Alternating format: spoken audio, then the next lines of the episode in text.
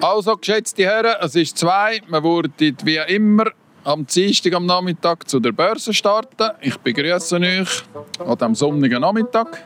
Dann gibt der Cornell bekannt Präsenz. Bei den Züchtern sind alle da. Bei den Mester ist entschuldigt Matme Sepp. Dann bei den Händlern. Dienstagnachmittag im Restaurant Bahnhöfli in Sursee. Ein langer Tisch, daran 14 Männer. Das ist die Schweizer Schweinebörse. Hier machen sie den Preis für fast alle Schweine, die in der Schweiz produziert werden. Schnitzel, Schinken, Bratwurst, egal ob auf dem Grill oder in der Pfanne, Schweinefleisch ist das beliebteste Fleisch in der Schweiz. 21 Kilo ist jeder und jede hierzulande pro Jahr. Zweieinhalb Millionen Schweine werden dafür jedes Jahr gemetzget. An der Schweinebörse geht es um Millionen Tiere und Millionen Franken. Und es geht um ein Geschäft, das zunehmend in der Kritik steht. Das meiste, was wir an Schweinfleisch bekommen im Supermarkt, ist einfach auf so lausige Art produziert, weil die Tiere auf so erbärmliche Art gehalten werden, dass ich einfach überhaupt keine Lust drauf habe. Das sagt Dominik Flammer. Er ist Ökonom, leidenschaftlicher Esser und er beschäftigt sich intensiv mit der Geschichte unserer Lebensmittel. Haben in der Tierhaltung haben wir eine Fehlentwicklung in unserer Landwirtschaft, die brutal ist. Man hat das Tier als Ware gesehen. Es ist nur noch eine Ware. Wie wurde das Schwein zur Ware? Ist es so weit gekommen und kommen wir da wieder hinaus? Diese Fragen stellen wir in der Podcast-Serie Arme Sau von SRF Hotspot. Folge 2 Die Schweinebörse. Wir, das sind Miriam Breu, Miriam Eisner und ich, Karin Kobler. Miriam Eisner, du warst an dieser Schweinebörse. Wenn ich Börse höre, da stelle ich mir Leute in Anzügen vor, die vor Monitoren mit Milliarden dealen, mit Geld und Wertpapieren rund um die ganze Welt. Die Schweinebörse ist ganz anders. Sie ist ein traditionell organisierter Handelsplatz, an dem fast alle Schweizer Schweine verhandelt werden und das alles passiert eben an einem Beizentisch im Restaurant Bahnhöfli in Sursee. Jetzt kannst du, jetzt kannst du mal richtig. Schorsch, ich sag das. Ich ja. Also jetzt nicht, er hat es geschrieben. Da gibt es ja so, Jede Woche 50 Mal pro Jahr kommen sie hier zusammen. Nach festem Schlüssel traditionell fünf Schweinezüchter, fünf Schweinemester und sechs Schweinehändler. Sie sind es, die hier unter den Sonnenschirmen im Garten des äh, Restaurants in T-Shirts, kurzen Hosen und festen Schuhen bei Kaffee und Most diskutieren. Über die Menge Schweinefleisch, die in der nächsten Zeit gefragt sein dürfte und den Preis, der für die Schweine bezahlt wird. Hier geht es also nicht um den Preis für das Nierstück oder den Servalat, die wir im Supermarkt oder beim Metzger kaufen, sondern um das Geschäft mit den lebenden Schweinen. Genau. Jeden Dienstag geht es um die kleinen Schweine, welche die Schweinezüchter an die Mester verkaufen, die gut 20 Kilo schweren Jager, also wie man ihnen sagt, welche die Mester in rund vier Monaten auf ein Schlachtgewicht von 100 Kilo füttern. Wir haben im QM-Bereich ein knapp mittleres Angebot, mit einer mittleren Nachfrage, IP Swiss mittleres Angebot, mittlere Nachfrage. Einer nach dem anderen gibt seine Einschätzung ab. Nach knapp einer halben Stunde sind sie durch und sie sind sich einig. Äh, wer hätte das gedacht vor einem Jahr, oder? wo die Preise stehen? sind auf einem guten Niveau. Ich denke, wenn ich Markt, unsere Marktlage anschaue, wir haben mittlere Angebote, äh, gute Nachfrage, ganz leicht zu wenig in allen Kategorien. Das ist eigentlich kurz zusammengefasst. Ja, wenn ich kann zusammenfassen wir haben mittlere Angebote bei mittlerer Nachfrage. Für Mitte Juli ist das saisonal sicher eine ganz gute Situation. Vielleicht ein Mühe mehr Angebot geht eh eigentlich locker fort. Wir haben vom Preis her 4,60 Franken unverändert. Sind noch Fragen oder Ergänzungen von Meisterseite? Wenn ihr die Folge 1 dieser Podcast-Serie gehört habt, dann kennt ihr diese Stimme. Sie gehört Arnold Windlin, dem Schweinemester aus Giswil im Kanton Obwalden, der in seinem Stall 800 Schweine mästet. Und er leitet eben auch die Schweinebörse. Er ist also mitverantwortlich dafür, welchen Preis die Produzenten für ihre Schweine erhalten und auch dafür, dass so viel Schweinefleisch auf dem Markt ist, wie die Konsumentinnen und Konsumenten kaufen wollen. Die Nachfrage kann schwanken, sagt Arnold Windlin, je nachdem, ob gerade Grillsaison ist oder Ferienzeit, wenn viele Leute ausfliegen und weniger in den Kantinen essen. Die Schweiz und das Schweinefleisch auf dem Teller. Hier gibt es ein paar interessante Zahlen, Miriam Breu. Wie viel Schweinefleisch essen wir? Im Schnitt sind es pro Kopf 21 Kilo pro Jahr. Woher kommt es? 93 Prozent aus Schweizer Produktion. Rund zwei Drittel davon sind konventionell produziert, also nach den gesetzlichen Mindeststandards in Sachen Tierwohl. Rund ein Drittel mit einem Label, das höhere Anforderungen stellt. Wie viele Schweine werden dafür geschlachtet? Pro Jahr sind es zweieinhalb Millionen Schweine oder als Bild, wenn man die alle in eine lange Reihe stellt, gäbe das eine Schweinekolonne von hier bis zum Äquator. Aus ihnen werden 170.000 Tonnen Fleisch. Wenn man das in Geld ummünzt, um wie viel geht es da? Rund eine Milliarde Franken ist der Ertrag für die Produzenten. Die Konsumentinnen und Konsumenten zahlen für ihr Schweinefleisch im Laden drei Milliarden Franken. Gigantische Zahlen, ein Wahnsinnsgeschäft. Schauen wir uns das Geschäft mit dem Schwein, wie es heute läuft, noch etwas genauer an. Wir gehen zurück an die Börse, Miriam Meissner. Und da hat mir Arnold Windlin erklärt, wie dieses Geschäft im Detail funktioniert. Also wir überlegen, was ist das Angebot, wie ist es nachgefragt in der jetzigen Woche, in der kommenden Woche. Und wenn wir am Dienstag beschließen, wir wollen den Mehrpreis, dann geht der Handel auf die Abnehmer und probiert die Abnehmer von unseren Argumenten zu überzeugen. Das ist immer im Gespräch. Das läuft ein Händler mit einem Abnehmer und vielleicht der zweite Abnehmer. Das sind persönliche Kontakte, die über Monate, über Jahre gepflegt werden und man kennt einander in dieser Branche sehr gut. Man kennt sich also und man regelt zusammen die Preise. Die immer gleichen Männer am Beizentisch das klingt für mich ein wenig nach Säuhefeli, Säudeckeri. Ist das so oder wie läuft das genau mit diesem Geschäft? Grundsätzlich ist das ein freier Markt, natürlich innerhalb der Gesetze, die zum Beispiel regeln, dass höchstens 1500 Schweine pro Stall gehalten werden dürfen. Die Produzenten können also im Prinzip weitgehend frei entscheiden, wie und wie viele Schweine sie produzieren und wem sie sie verkaufen. Es gilt Angebot und Nachfrage und da ist das Netzwerk von Züchtern, Mästern, Händlern, Metzgereien und Verkaufsgeschäften wichtig, denn sie sind aufeinander angewiesen, auch voneinander abhängig. Dann schlüsseln wir doch dieses Netzwerk und die Abhängigkeiten auf. Es ist ein durchorganisiertes Räderwerk, das hier ineinander spielt, damit wir am Ende unser Fleisch im Kühlregal finden, Miriam Eisner. Und da gibt es, hast du mir gesagt, zum Beispiel die wichtige Zeitspanne von zehn Monaten. Diese Zeitspanne ist darum wichtig, weil so lange dauert es von der Besamung einer Muttersau bis zur Schlachtung des ausgewachsenen Schweins. Diesen zehn Monate Zyklus haben also alle immer im Hinterkopf, wenn sie planen und rechnen. Da fangen wir doch mal beim Züchter an. Der produziert mit seinen Zuchtsauen hunderte kleine Ferkel. Nach rund zwei Monaten braucht er einen Mäster, der die Tiere großzieht. Der Mäster füttert sie, bis sie ihr Schlachtgewicht erreicht haben. Dann muss er sie weiterverkaufen. Er kann die Tiere ja nicht in einer Lagerhalle stapeln und er braucht den Platz in seinem Stall für die nächste Charge kleiner Schweine, die bereits wartet kommt also der Händler und verkauft sie dem Metzger, der wiederum braucht einen Abnehmer, einen Laden. Und da spielen die Großverteiler die Hauptrolle. Migro und Coop, die den Markt mit ihren Metzgereien Mikarna und Bell dominieren und die auch den größten Teil des Schweinefleischs an die Leute bringen. Wie entscheidend die Großverteiler sind, davon habt ihr in der ersten Folge unserer Podcast-Serie schon gehört.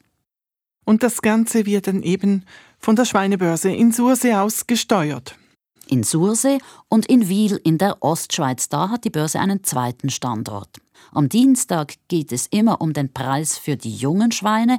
Jeweils am Donnerstag geht es dann um die ausgewachsenen Schlachtschweine. Dieser Preis wird vor allem zwischen Händlern und Abnehmern vereinbart.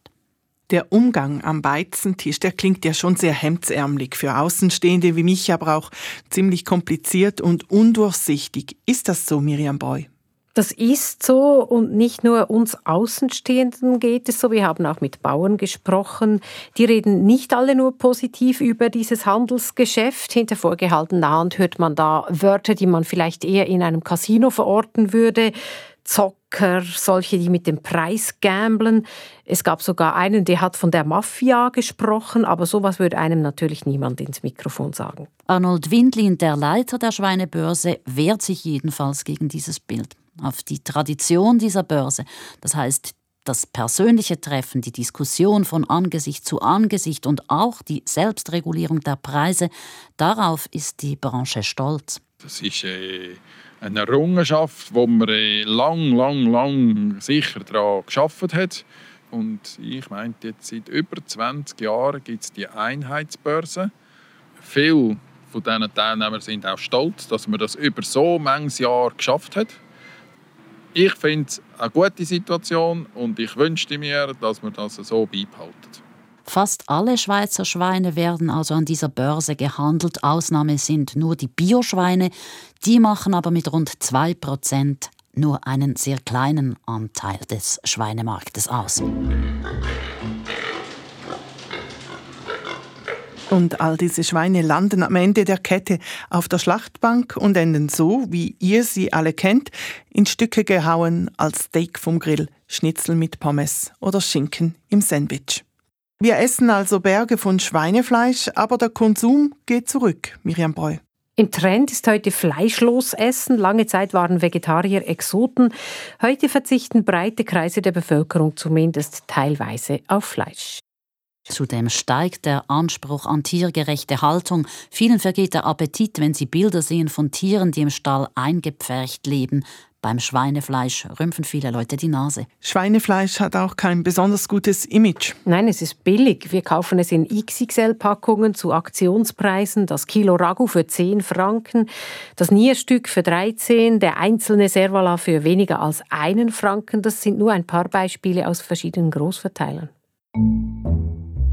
Billige Massenproduktion also. Aber es gibt auch das andere. Hipstermetzger, Nose to Tail, eine Szene, die das Schweinefleisch neu zelebriert. Leute, die finden, Schweinefleisch habe seinen schlechten Ruf nicht verdient. Zu ihnen gehört der Ostschweizer Dominik Flammer. Der Ökonom hat in dicken Büchern das kulinarische Erbe der Schweiz beschrieben. Ihn hast du, Miriam Eisner, in einer Beiz getroffen, im Restaurant Jazzkantine in Luzern, wo der Koch ebenfalls ein Fan von Schweinefleisch ist.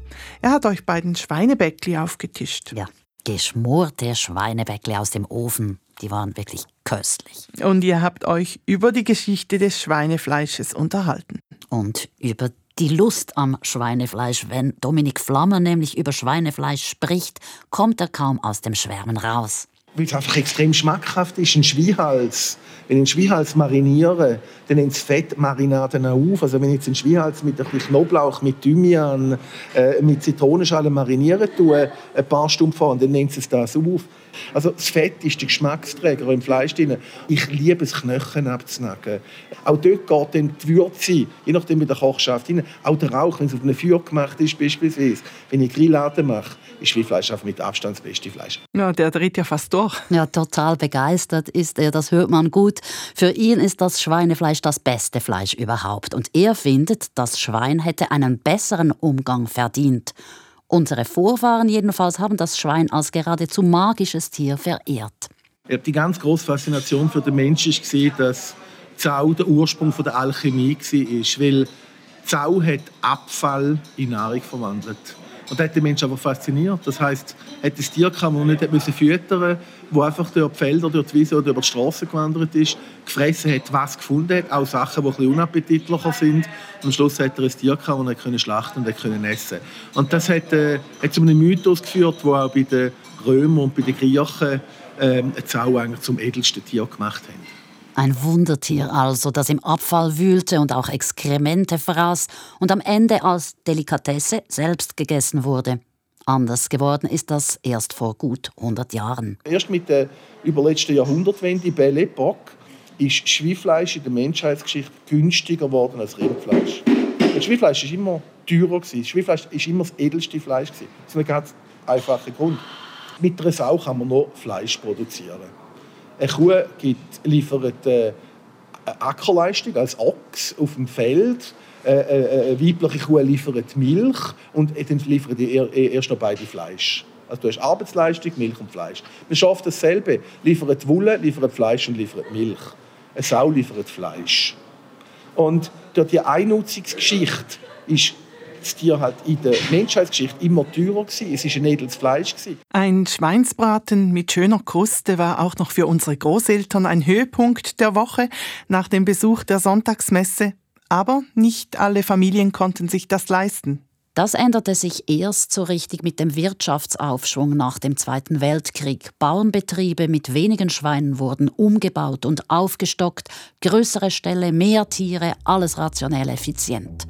Damit begann allerdings auch der Abstieg für das Schweinefleisch, sagt Dominik Flammer. In der Tierhaltung haben wir eine Fehlentwicklung in der Landwirtschaft, die brutal ist. Man hat das Tier als Ware gesehen. Es ist nur noch eine Ware. Man hat das Tier auf ein Minimum reduziert in der Haltung, nämlich darauf, möglichst in kurzer Zeit möglichst viel Fleisch anzusetzen.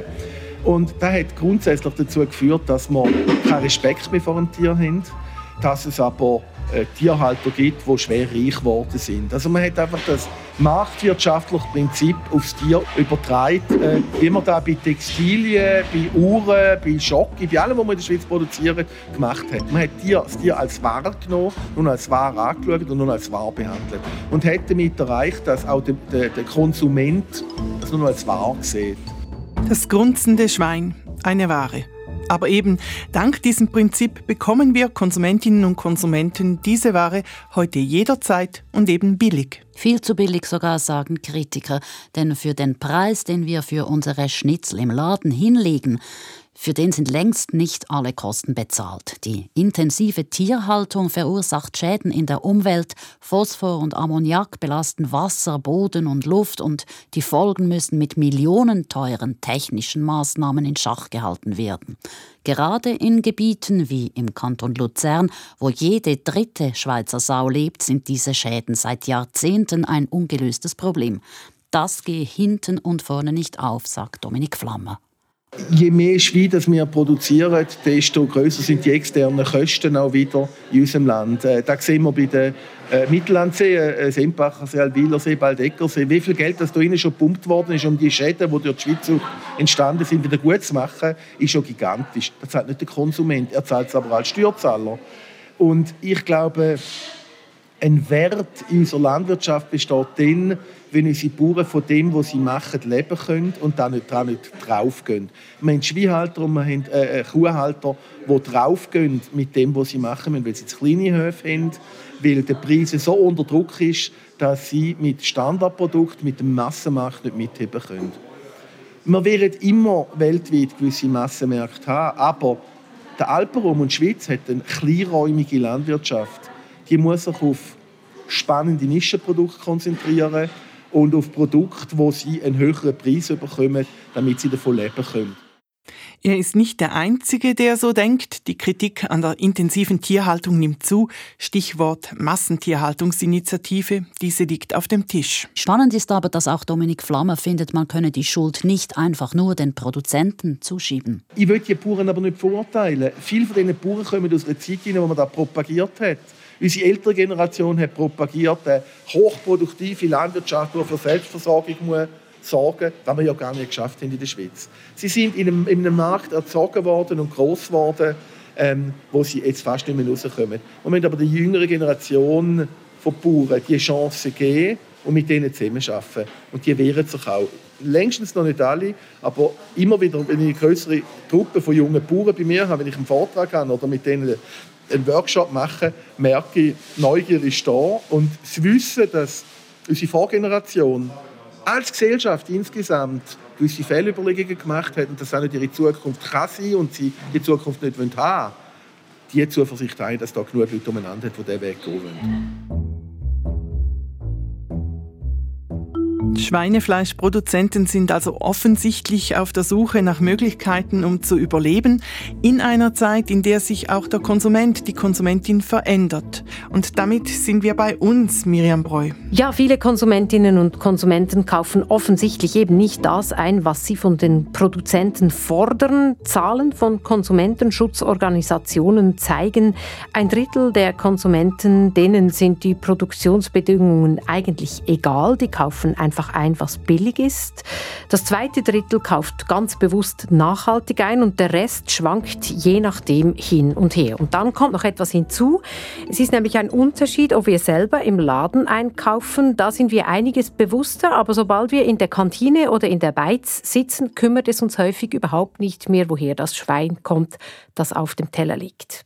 Fragt sich, was wäre denn ein fairer Preis für Schweinefleisch, Miriam Meissner? Wenn man den Ökonomen Dominik Flammer fragt, dann sagt er, ich denke einen Preis, von dem der Bauer leben kann, ohne dass er äh, in eine industrielle Vermarktung rein muss. Ein Preis, wo der Bauer sein Futter mehr oder weniger selber produzieren kann, für die äh, und ein Preis, der uns ein bisschen mehr wehtut, als es heute der Fall ist.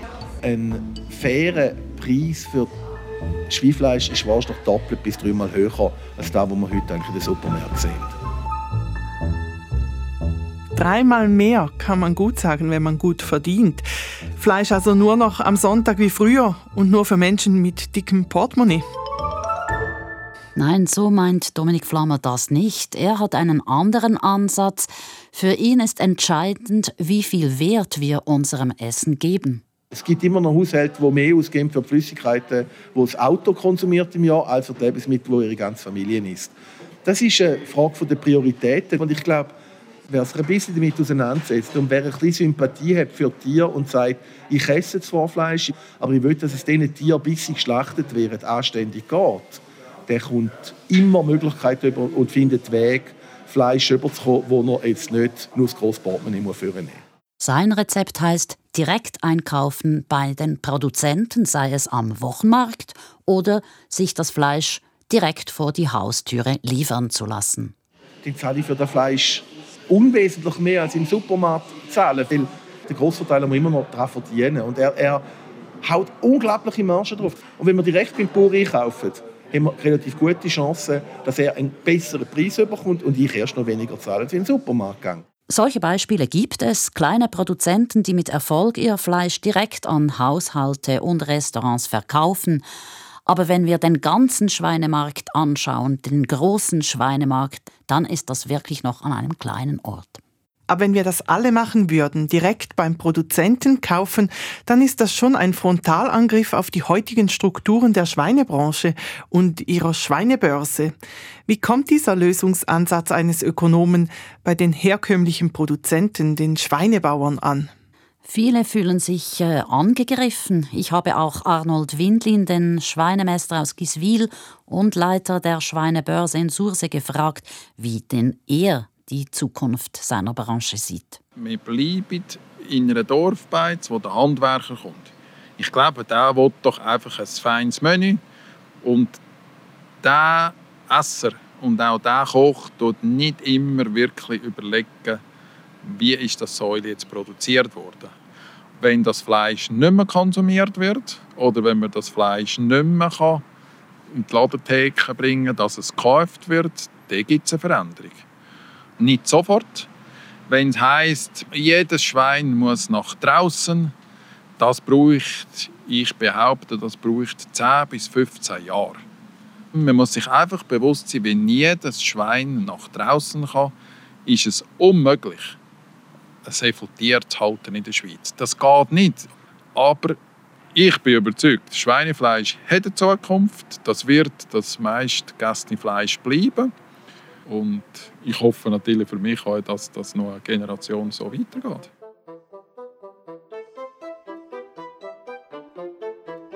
Ob der Markt alles selber richtet oder ob es neue Gesetze braucht, um den Schweinen ein besseres Leben zu verschaffen und gleichzeitig den Bauern ihre Existenz zu sichern, das ist eine Frage des politischen Standpunktes.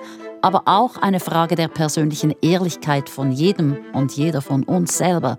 Wir können entscheiden, was wir wo einkaufen. Wir müssen nicht auf die Politik warten. Das Schwein als Ware, heutzutage Billigware in vielen Fällen. Auch in der dritten und letzten Folge beschäftigt uns die Ware Schwein.